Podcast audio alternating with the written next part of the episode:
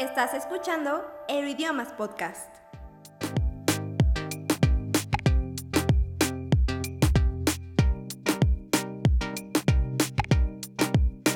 Hola futuros políglotas, yo soy Seth Juárez y esto es Euroidiomas Podcast, temporada 4, episodio 8 y el día de hoy vamos a compartir con ustedes la plática que tuvimos el pasado 12 de noviembre sobre cómo sacarle provecho a una movilidad académica. Y es que tuvimos dos invitados que cuentan con amplia experiencia estudiando en el extranjero, particularmente en el Reino Unido y en Francia, así es que yo sé que siempre les digo esto, pero tomen nota porque los consejos que nos dejaron en esta plática son de verdad imperdibles. Así es que si les parece, vamos a escuchar lo que nos contaron Ulises y Arturo. Si les parece, comenzamos con una pregunta para, responder los dos. Si te, si te parece, eh, Arturo, vamos a comenzar ahora con Ulises eh, para, para escucharle también un poco y después tú también puedes, puedes responder a esta, a esta misma pregunta. Entonces, ¿qué los motivó para buscar la oportunidad de estudiar en el extranjero.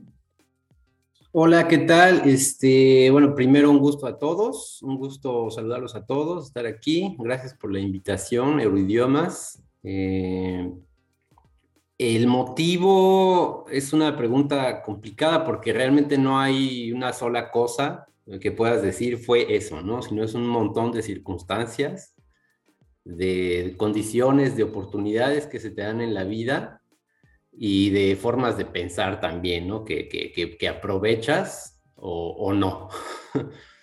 en mi caso muy particular, este, pues yo tenía el sueño, siempre tenía el sueño de ser científico, de, de, de, generar conocimiento para, para, para ayudar a la humanidad a progresar en algún momento, en algún sentido.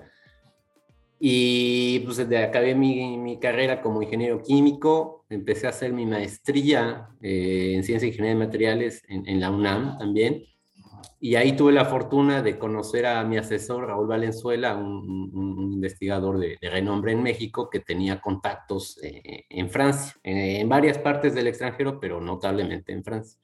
Entonces fue a partir de ahí que yo, yo aproveché la oportunidad. Dije, bueno, me voy a hacer la maestría con él y a ver, a ver si, como dice mi primo Arturo, chicle y pega y, pues por ahí se me abre una puerta.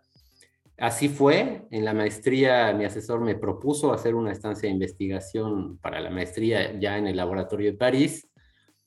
Y hay una situación chistosa porque era la que estaba, éramos dos estudiantes de maestría al momento y la que teníamos, digamos, la prioridad era la que estaba, la que tenía más tiempo, era una, una chica que estaba ahí, pero ella no quiso porque no, no, no tenía bien eh, eh, eh, el inglés, o sea, no, porque, porque hablaba español y ya.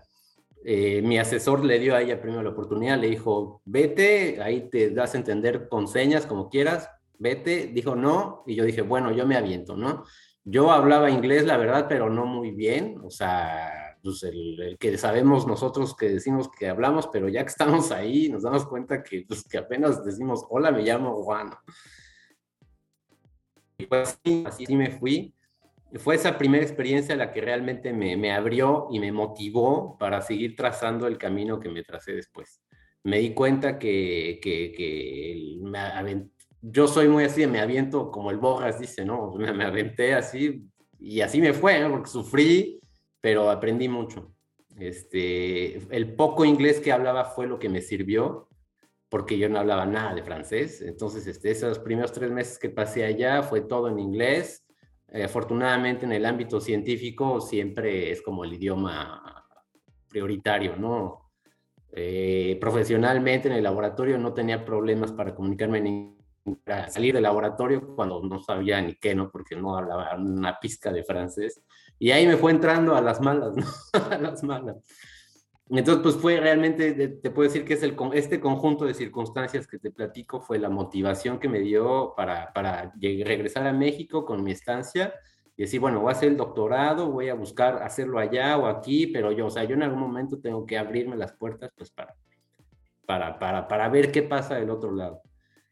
Eso en el ámbito profesional y otro aspecto bien importante también, que nadie lo puede negar, pues es también pues, cómo estaba la situación en México. Eh, la, situación en México es complicada, bien lo dice Arturo, eh, en otros países también, o sea, México no, no, no, no es, la violencia no es, no es, es exclusiva de, hay otros tipos de violencia, pero el grado al que se llegó fue algo que a todos nos, nos pone el foco rojo y dije, bueno, o sea, tienes la oportunidad, sal de la comarca.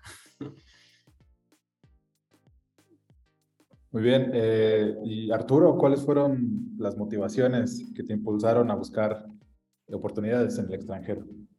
Gracias, Seth. Em, creo que es, eh, yo, no lo pensé tanto como, como mi primo. Ah, realmente yo quería aventura mientras todavía tenía energía y como que no tenía ataduras.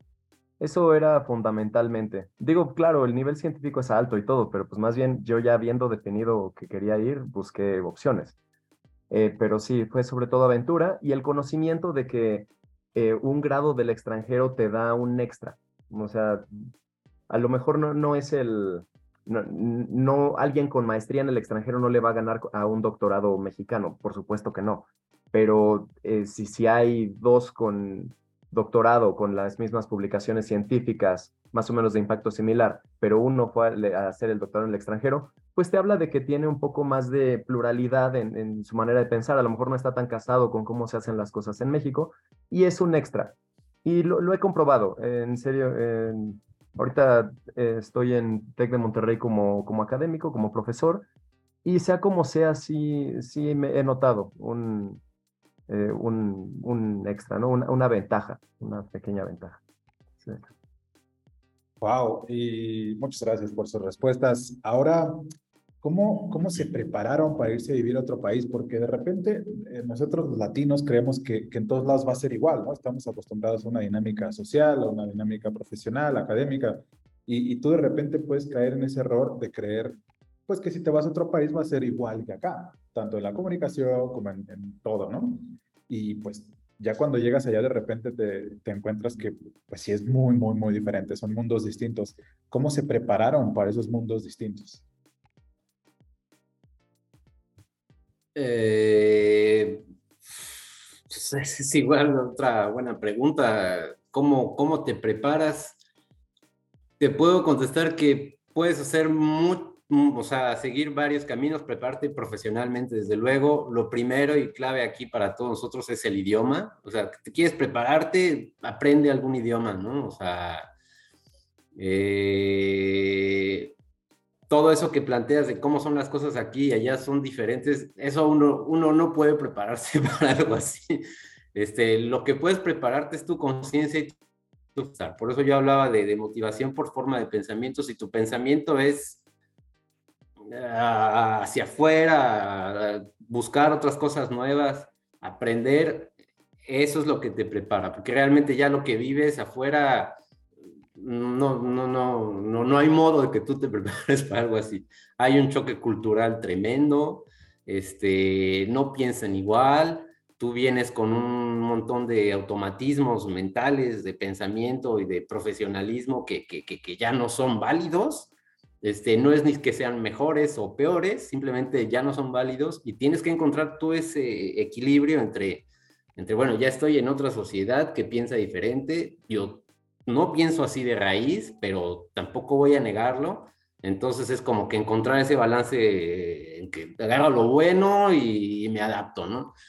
Y para eso, pues la forma de prepararse, yo diría, es, es como teniendo un pensamiento muy, muy amplio, ¿no? O sea, y profesionalmente, pues, pues, pues sí, los idiomas y pues ya, este, pues abrirte puertas. ¿Cómo, ¿Cómo te preparas para abrirte puertas? Pues, pues de entrada estudiando, este, no es la única manera. Yo conozco muchos mexicanos acá también que, que no acabaron la carrera, pero se hicieron excelentes este, negociadores y pusieron empresas y, y se prepararon en su modo, ¿no? O sea, es como que esta combinación de una visión eh, hacia el exterior y tener capacidades, capacidades adquiridas de algún modo u otro, pero sí tienes que tener capacidades y demostrarle a los demás que, que, tus capacidades tienen un valor fuera de aquí. Eso es, eso es complicado. Eso es complicado, darte un valor, el valor que, que, requieres tú para irte y que requieren los demás para, para aceptarte, ¿no? Arturo, ¿tú cómo te preparaste para, para esta, esta etapa de vivir en el extranjero? Em, bueno, sí, Ulises menciona el idioma. Es que puedes llevar años y años y años y sentirte un experto en, en, un determinado idioma, pero ese juego de, de, estar eh, en, en, una tienda, en un supermercado, donde si no puedes explicar esa verdura que no te acuerdas cómo te llamas y que no ves ahí, y pues, pues no, no, no, no la vas a tener, ¿no? O de que ves unas verduras que no, que tú nunca en tu vida habías diferentes en ese país, tu madre santa, y pues si tú estás acostumbrada a una, acostumbrado a una dieta y en ese país pues no hay eso para, pues te tienes que adaptar, dice Darwin, adaptarse o morir, ¿no? Entonces hay, eh, hay que estar bien consciente que va a haber un periodo de adaptación y que pues eh, hay que abrir la mente, ¿no? Si estabas acostumbrado a una dieta, seguramente va a cambiar, porque la misma dieta aquí sería de lujo, de súper lujo, porque sería puras cosas importadas, ¿no? Y mejor lo que hay mucho, que a lo mejor también es nutritivo, que también, es, eh, que también sabe bien, pero hay que, hay que estar con la mente abierta. Por lo general, una persona que se, que se avienta a irse al extranjero, pues lo tiene presente, pero si no, pues el mismo lugar, este, pues a puro golpe, ¿no? Te lo, te lo va enseñando. Entonces, pues sí, del el idioma y sobre todo visualizar eso, ah, que, que, va a haber muchos cambios en cosas tan imperceptibles que no, que no, eh, pues que hasta es inverosímil señalarlas. Por ejemplo, aquí en español tenemos la palabra del tú y la palabra del usted que es como el tú normal y como de gran honor, ¿no? El de gran respeto. Eso no existe en el inglés. Habrá otros idiomas, en japonés tengo entendido que sí hay, ¿no? Este, diferentes grados honoríficos, pero dependiendo del idioma, o sea, pues, pues no hay. Y entonces eso inherentemente a la vida le cambia un poquito la, la dinámica entre, entre un jefe y un, y un alumno, entre un profesor y, un, y el gran supervisor. El hecho de que no exista el usted, por ejemplo, algo tan sencillo, ¿no? Entonces, eh, pues sí, eh, idiomas y mente abierta. ¿Cuál fue el mayor reto antes? Todavía hablando de antes de subirse al avión, para allá. Eh, ¿Cuál fue el mayor reto que se enfrentaron para lograr irse a estudiar al extranjero y cómo fue que lo resolvieron? Paso voy, primo. ¿Voy? Vale, gracias. Eh, mira, cuando uno va como estudiante, pues tienes que tener un lugar a donde llegar, ¿no? No es como que ahorres y te vas eh, a buscar fortuna. Entonces tienes que tener ya una plaza en una entidad académica. Esas plazas son competidas. Entonces, lo difícil es encontrar el lugar, el supervisor que te acepte, que diga, ah, este mexicano sí me sirve para, para trabajar en esto porque el mexicano estudió esto. Y bueno, una vez que ya tienes la admisión, pues conseguir el, el funding, que en español que sería pues como el presupuesto, el presupuesto, la manutención del estudiante y el pago de la matrícula o la cosa, ¿no? Que sería en la universidad. Esas son, eh, pues esa es su propia batalla en sí misma. Y los mexicanos tenemos al CONACYT, pero no necesariamente tiene que ser el CONACYT. Hay otros apoyos eh, internacionales e incluso eh, los apoyos dentro de la misma universidad. Pero de nuevo, todos son competidos. Entonces siempre ayuda a cualquier extra que, que se tenga en el ámbito académico, así de, pues yo saco puro 10, así de, y pues yo tengo un artículo publicado, así de, pues yo hice una estancia aquí, yo tengo experiencia laboral acá, o sea, todo ese extra siempre, siempre ayuda para, para esos criterios de desempate. Este, sí, estoy totalmente de acuerdo, Arturo, creo que sí, sí es eh, el punto eh, difícil, el, el embudo, ¿no?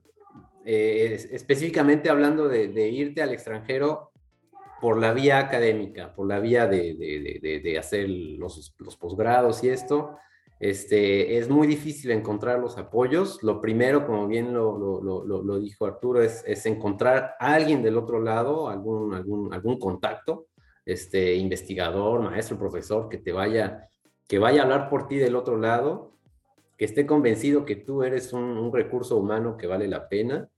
Y segundo, pues encontrar la lana, ¿no? Eh, con ACID sí, pues yo creo que es el, primer, es la primera instancia en México que, que, que, otorga esos apoyos, no es la única. y también en los países de, de, con, ¿cómo, cómo decir? Los target, los, los, los, países a, los que tú pienses ir, también hay otros tipos de apoyo. Cierto es que es mucho más difícil encontrar un apoyo del lado extranjero que del lado nacional, porque si la competitividad está buena del lado nacional, del lado extranjero está, están con los dientes, ¿no? Y eso es difícil, eso, eso sí, yo estoy de acuerdo que ahí es el embudo, ¿no? Y ahí fue donde yo, en mi caso, yo, yo no saqué el doctorado en el extranjero, yo seguí la línea de, de, hacer el doctorado en la universidad de, de, en la UNAM, con colaboraciones con universidades extranjeras, porque la, el trámite que quise hacer para hacer el doctorado en la universidad extranjera este, requirió muchísimo y nos batearon a mí, a mi asesor nacional, a mi asesor extranjero, que no.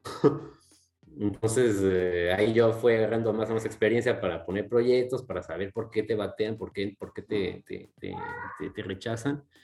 Y pues cuando acabé mi doctorado, se me vino otra vez este embudo, ¿no? Encontrar el postdoctorado. Yo estaba ya decidido este, hacer un postdoctorado en el extranjero, porque pues no, no, me quería quedar, la verdad no me quería quedar dando clases ahí en, en México y como científico ya doctorado altamente calificado no, no había mucha, mucha oportunidad, digamos. Entonces yo decidí buscar el postdoctorado y ahí me quedé, pues, sí me quedé algunos meses, ¿no? Y concursé para, para muchos lados y, y gané, no, al final tuve la oportunidad, se me dio. Y pues sí, todo este rollo para afirmar lo, que, lo, que, lo que estamos comentando, buscar, buscar el, el funding es, es, es, difícil. Siguiendo con las preguntas, eh, muchas veces la movilidad académica es vista como algo pues meramente anecdótico, ¿no? Hablas con alguien que se fue a estudiar a otro país, te dice, ah, sí, pues este, conocí acá, conocí allá, no sé qué, y dices, bueno, y pues la estudiada, o, dónde estudiaste, qué estudiaste, qué aprendiste. Eh, ¿Cómo fue su experiencia para sacarle verdadero provecho a nivel académico y bueno, también profesional? Eh, a ver, pues si me permiten ir primero. Eh, es que sí, digo, la ciencia, en nuestro caso, ¿no? La ciencia es igual en, digo, los, conceptos científicos van a ser iguales si los estudias en el libro en México o si los estudias en el libro en, Francia o en el Reino Unido digamos, pero es que sí hace diferencia en, por ejemplo, las eh, computadoras con las que puedes trabajar y puedes hacer tu investigación en Reino Unido son más poderosas que las que puedes hacer en México. Ojo, y en la UNAM tiene una cantidad brutal de, presupuesto y tiene grandes oportunidades. Entonces, en eso no, es, no está para nada rezagada. Pero, o sea, la pluralidad que, el hecho de que en el extranjero no nada más haya gente de ese país, sino que también llegó el mejor de la India y el, bueno, de los mejores de la India, de los mejores de China, de los, si es en Reino Unido, a lo mejor el mejor de Polonia, el, uno de los mejores de Francia. Entonces, se hace una, los grupos de investigación son mucho más diversos. En, en, México, pues la gran mayoría es un hecho, somos mexicanos y de repente habrá algún latinoamericano, me tocó en el Politécnico una chica iraní, o sea, eso le da, esa diversidad le da mucha, mucha, riqueza, porque es como nuevos puntos de vista, que quieras que no, esa diferente manera de experimentar el mundo enriquece las maneras de enfrentarse a los problemas y de em, poder tratar de solucionar un problema científico. Entonces, eh, ese, ese extra, o sea, sí, las fotos se ven muy bonitas y, y se recuerda como grandes aventuras, pero ese esa pluralidad, esa, ese toleran esa tolerancia extra, esa adaptabilidad que, que, le surge a uno por haber sido, eso no se puede comprar. Es simplemente eh, una cicatriz que queda por haberse tenido que adaptar a las circunstancias. Tomo el turno. Este, pues sí, pues complementando lo que dices, eh, hay una palabra que se utiliza, es resiliencia, este, adaptabilidad a un entorno diferente. Eh, el ser humano ha migrado desde tiempos eh, arcaicos, ¿no? O sea, gracias a esto es que el ser humano se ha podido adaptar a las condiciones más adversas que le ha puesto el planeta. Y esto siempre comienza por un ir más allá. Las personas, mucho de eso que se tiene de, que los estudiantes se van de turistas y ya regresan y Yo creo que es muy falso porque es una percepción que se tiene muy, muy eh, superflua. O sea, realmente yo, yo de los, las personas que conozco de este lado que, que, saltaron el charco o, que, que, salieron del extranjero, todos están de acuerdo en que la experiencia les, les, eh, les brindó un conocimiento que no, que no te, te lo da otra cosa. Más que un conocimiento es es una manera de pensar, es como las matemáticas, ¿no? O sea, otra vez, pues, este tabú que se tiene, las matemáticas, ¿para qué te sirven si vas a ser este sociólogo o algo así? ¿Para qué estudias matemáticas? Es que no estudias matemáticas para aprender a sumar. O sea, es que es, es el procedimiento que tiene que hacer tu cerebro para organizar uno más dos, bla, bla, bla, que te va a llevar a razonar de forma diferente fuera de que sepas hacer sumas o no, vas a pensar diferente una vez que aprendiste las matemáticas. Y aunque seas sociólogo o lo que sea, vas a poder aplicar este razonamiento eh, disciplinado a tu vida. Es algo muy similar, ¿no? O sea, sales de allá, haces tu estancia, tomas fotos, bla, bla, bla. Nadie ve toda la sufridera que hay detrás, todo el trabajo, lágrimas, sangre, este, y eso te, te, te, te da un, un plus como dice Arturo, es un plus que, que, vale la pena, ¿no? digamos que si hay, si hay, si hay, este, si, existe ese, ese, no, es nada más en vano. Eh, sí, y bueno, qué, qué valioso es esto que compartías sobre eh, la estructura de pensamiento que te otorga estudiar este tipo de materias, ¿no? Que justamente aquí en, aquí en Latinoamérica, pues sí es muy común que dices, no, pues ¿para qué llevo tantos semestres de esto, tantos semestres de aquello? Hay algunos que, que nos van mal en esas materias, pero al final pues no se trata de, de la calificación que vas a obtener o, o, o, cumplir con el, con el papel, sino justamente esta herramienta que te va a dar en, en, en tu mente para que puedas pues pensar de distinta manera. Me, me, gustó esa aportación que, que realizaste. Muchísimas gracias eh, también, Arturo. Siguiendo, ahora ya estando ahí, hablemos ya un poquito más del idioma. ¿Cómo se enfrentaron o cómo fueron resolviendo la barrera del idioma ya cuando estaban en, en el país al que fueron cada quien? Me, me adelanto yo, te lo digo de la forma grosera o al trancazo, ¿no? En mi caso, sí, este, o sea, desde luego el, el, curso te ayuda demasiado. O sea, como tú lo comentaste hace rato, tú ya traes una base, si, si, si, si, si estudiaste el idioma, si, si estuviste algunos años ahí dándole, este, te va a ayudar muchísimo. Pero siempre vas a llegar a, al no entiendo, a la fonética y el hecho de hablar un idioma de forma automática es igual otra vez otro proceso de pensamiento que, que uno ya como adulto se lo tiende a, a dejar de ser automático. A, piensas, cuando uno habla español, normalmente uno no piensa que está hablando, sale, sale, sale el idioma. Pero cuando estás hablando otro idioma, tú estás, al principio estás tratando en tu mente primero de traducir y de hacer un proceso consciente de que estás hablando otro idioma y eso, eso no te deja hacer nada, ¿no? Entonces, ¿cómo te avientas allá a hablar automático de corrido así al trancazo, ¿no? O sea, y así, así aprendes, ¿no? Así, así es como yo realmente, después de cinco años, todavía no, no, no, no hablo el francés como yo quisiera, pero bueno, ya, ya, ya hay una mejoría, ¿no? Porque he estado viviendo aquí, porque he estado inmerso en el idioma. Si, si no estás eh, eh, practicando, eh, tu cerebro lo va a tomar como, como otra suma más, ¿no? otra suma más que aprendiste a hacer. Entonces, este, pues la práctica y el vivir en, en, el entorno sí es, sí es bien importante, ¿no? He conocido personas que en seis meses hablan el idioma sin tomar ni un curso ni nada. ¿Cómo? Pues metiéndose ahí todo el tiempo. Son personas que, que estuvieron ahí 24 horas del día eh, inmersas en, la fonética, en el habla, y sin tomar un solo curso, meses después ya estaban hablando, ¿no? Pues porque el cerebro es, es grandísimo, es, es, fabuloso y se adapta. Y consejo otra vez para todos, confíen en su cerebro, seamos quien seamos, el cerebro ahí está y tiene capacidades, solo hay que, hay que, que motivar. pues para complementar lo que dice eh, mi primo Ulises, pues eh, sí, siempre va a costar bastante trabajo. Por muy bien preparado que estés, eh, llegas y las circunstancias diferentes, la pronunciación diferente, el acento diferente, pues puede hacer que no te sientas cómodo de entrada. Sirve mucho juntarse con mucha gente local, o sea, ser sociable.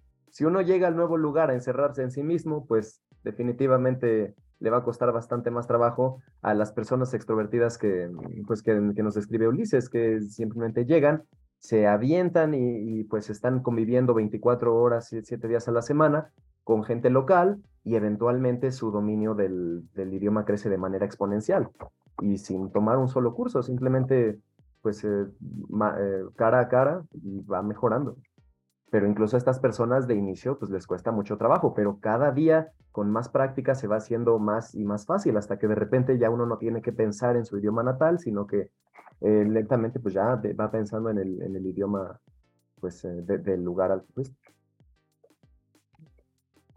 Eh, pues ahí está. Ojalá hayan tomado nota de, de, estos, de estos consejos que nos han dado a lo largo de esta plática. Y justamente hablando de consejos, si les parece, vamos a cerrar con una pregunta final que es, eh, pues justamente, ¿qué consejo le darían a alguien que, está buscando una oportunidad para irse a estudiar o trabajar en el, en el extranjero? Pues eh, que sí, que, que, lo hagan. O sea, incluso si se, si se queda como anecdótico, que no se va a quedar como anecdótico, va a cambiarles la manera de pensar, la manera de ver la vida, la manera en que se enfrentan a, las circunstancias. Em, definitivamente eh, es em, oportunidades hay y, oportunidades eh, al que busca encuentra. Encontrarán la admisión y si buscan encontrarán el, el, presupuesto para hacerlo y si no lo encuentran en ese momento, a lo mejor en seis meses o en un año con otra convocatoria, hay que aplicar a muchas y alguna pegará y entonces ya, ya empieza pues esta gran aventura. Solo necesitan que, funcione una, que funcione una vez, solo necesitan una vez el sí del presupuesto de la admisión y empieza, empieza la aventura, empieza a trabajar. Este, consejos, pues consejos, hay una lista infinita de consejos. De, desde mi perspectiva, pues sí, como dice Arturo, lo primero es láncense, este, aprendan a escuchar a, su yo interno. Y si tu yo interno te dice, quiero, quiero otra cosa, quiero, quiero, quiero conocer, hazle caso. hazle caso y aquí va otro rollo también de, valorar tus competencias y quién eres eh, eh, eh, en tu país de origen y en el extranjero. Y ahí, este, pues los que tenemos la experiencia de este lado nos damos cuenta que los mexicanos traemos mucho, ¿no? Y, ya en el extranjero somos vistos como, está este tabú, estigma también del hard worker, pues sí somos hard worker, pero, pero vamos más allá de, de, de, de, fuerza laboral, ¿no? Tenemos una fuerza cognitiva tremenda y dadas las, uh, el contraste que hay entre nuestro país y las circunstancias particulares que se están viviendo ahí y el mundo, nos hacen eh, recursos humanos únicos en el mundo y eso, consejo, eh, grábenselo bien, este, podemos, tenemos la fuerza, solo hay que, hay que decidir, hay que tomar la decisión y tener... Pues sí, muchísimas gracias eh, de verdad por estas aportaciones eh, sumamente valiosas en este evento. Y bueno, para informarles a todos que esta plática estará disponible como un capítulo de Euridiomas Podcast próximamente y también vamos a compartir en nuestro canal de YouTube eh, esta, esta plática que hemos tenido el día de hoy. Si alguien tiene alguna pregunta para nuestros ponentes, es momento de abrir su micrófono y mientras yo les presento a otro invitado especial que tenemos aquí en la sala para que lo saluden, tenemos al papá, diagonal tío de algunos de ustedes eh, que vino aquí a compartir el evento con nosotros y bueno, pues está súper orgulloso de escucharles. Está la, respuesta a la pregunta número uno. Gran parte está en pantalla y es la motivación de, la familia. Definitivamente es, algo que te, da, te da el 60% que necesitas, ¿no? Ya lo demás tú te lo avientas. pero es gracias a todo eso, a todo ese apoyo que, que, uno, que uno lo logra. Así es, eh, valiosísimo siempre el apoyo de, de, casa, ¿no? Y bueno, si alguien, una vez más, si alguien tiene una pregunta, si no, bueno, pues podemos empezar a concluir este evento. No sé si alguien tiene una pregunta, también la pueden poner en el chat. Sí, a mí me gustaría preguntarles, como hablamos acerca un poquito de la motivación, ustedes como que qué ánimos o qué pensaban como en los días difíciles o como en los días en los que a lo mejor no tenían como tanta fe en ustedes o como que no, no se lo veían como muy imposible, muy, muy, muy lejano, vaya.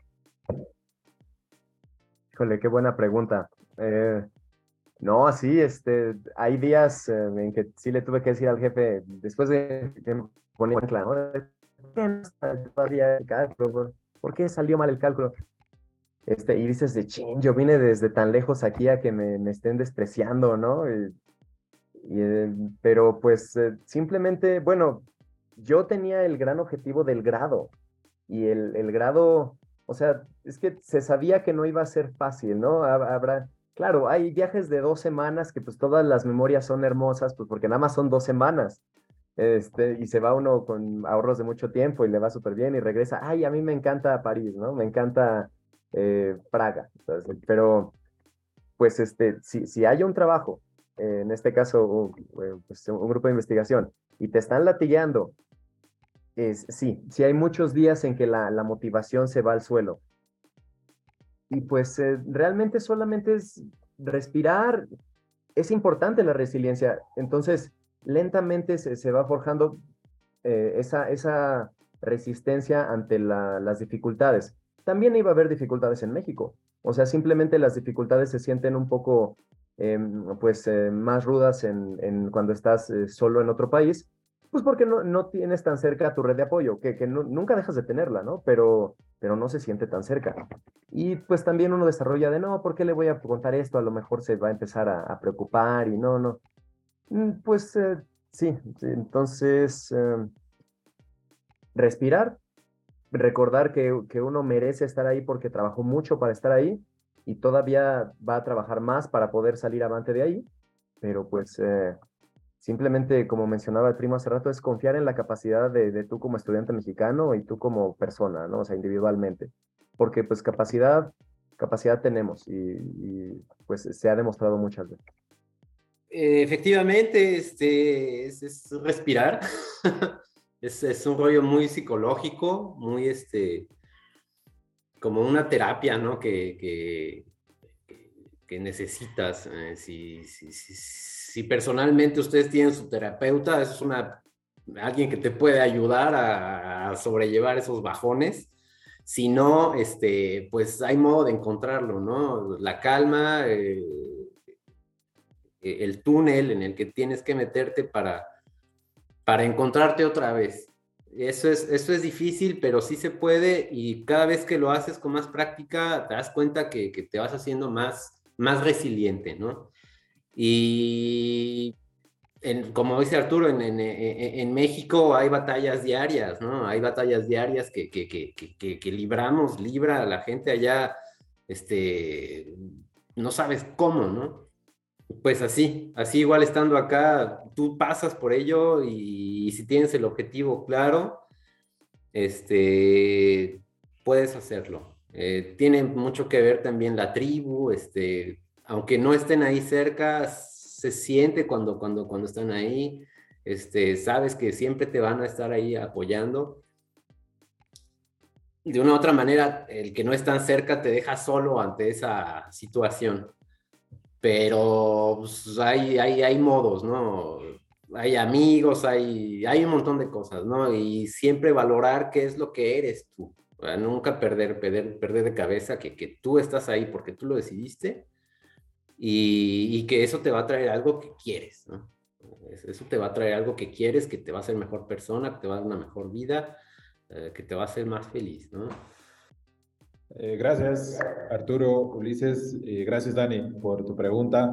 Espero que, que, haya, que haya sido la respuesta que, que, estabas esperando, que yo creo que sí. Muchas gracias. Y tenemos una pregunta más. Eh, Brisa López, adelante, por favor. Gracias. Mi pregunta está un poco relacionada con la que hicieron anteriormente. Eh, ¿Ustedes tuvieron alguna manera como para prepararse emocionalmente antes de irse, como para enfrentar el miedo, la ansiedad, o eh, se enfrentaron con esto cuando ya estaban ahí y fue como que, como mencionaron antes, de trancazo? Otra vez, ahora yo te la gano, Arturo. Este, pues sí, ya lo comentas. Este, de, en mi caso, eh, no, yo no, emocionalmente yo no venía preparado. Eh, te, lo, te, los confieso. Este, antes de venirte, hay muchas cosas que tú no, no, no le tientas bien. Pero ya que estás acá, te das cuenta que se puede. Eh, y te das cuenta también que necesitas de esas cosas que comentas. Otro consejo, si, si, si pueden tomar ese tipo de ayuda antes de venir, les va a ayudar demasiado también. les va a minorar el dolor. sí, para complementar ese, ese comentario, pues es que cuando uno todavía no se va, estás tan preocupado por poderte ir que no te has puesto a pensar en qué va a pasar cuando ya estés allá. Entonces, eh, porque te tienes que pelear que para sacar la visa, que para conseguir el vuelo, que todavía no te dan la visa y el vuelo ya va a ser y entonces hay que posponer el vuelo y este, andas viendo como en qué barrios podrías ir a ver, en qué departamento podrías rentar, un cuarto. Y pues este, no, no, no, no, no es sino que hasta que ya entras a tu cuartito, pues no, no, hay, no hay ni alfombra, ¿no? Este, no hay ni sábanas, ya dejas tu mochila. dices, bueno, pues vámonos al súper a comprar eh, sábanas, a comprar eh, la cena, porque si no, no, no va a haber cena, ¿no?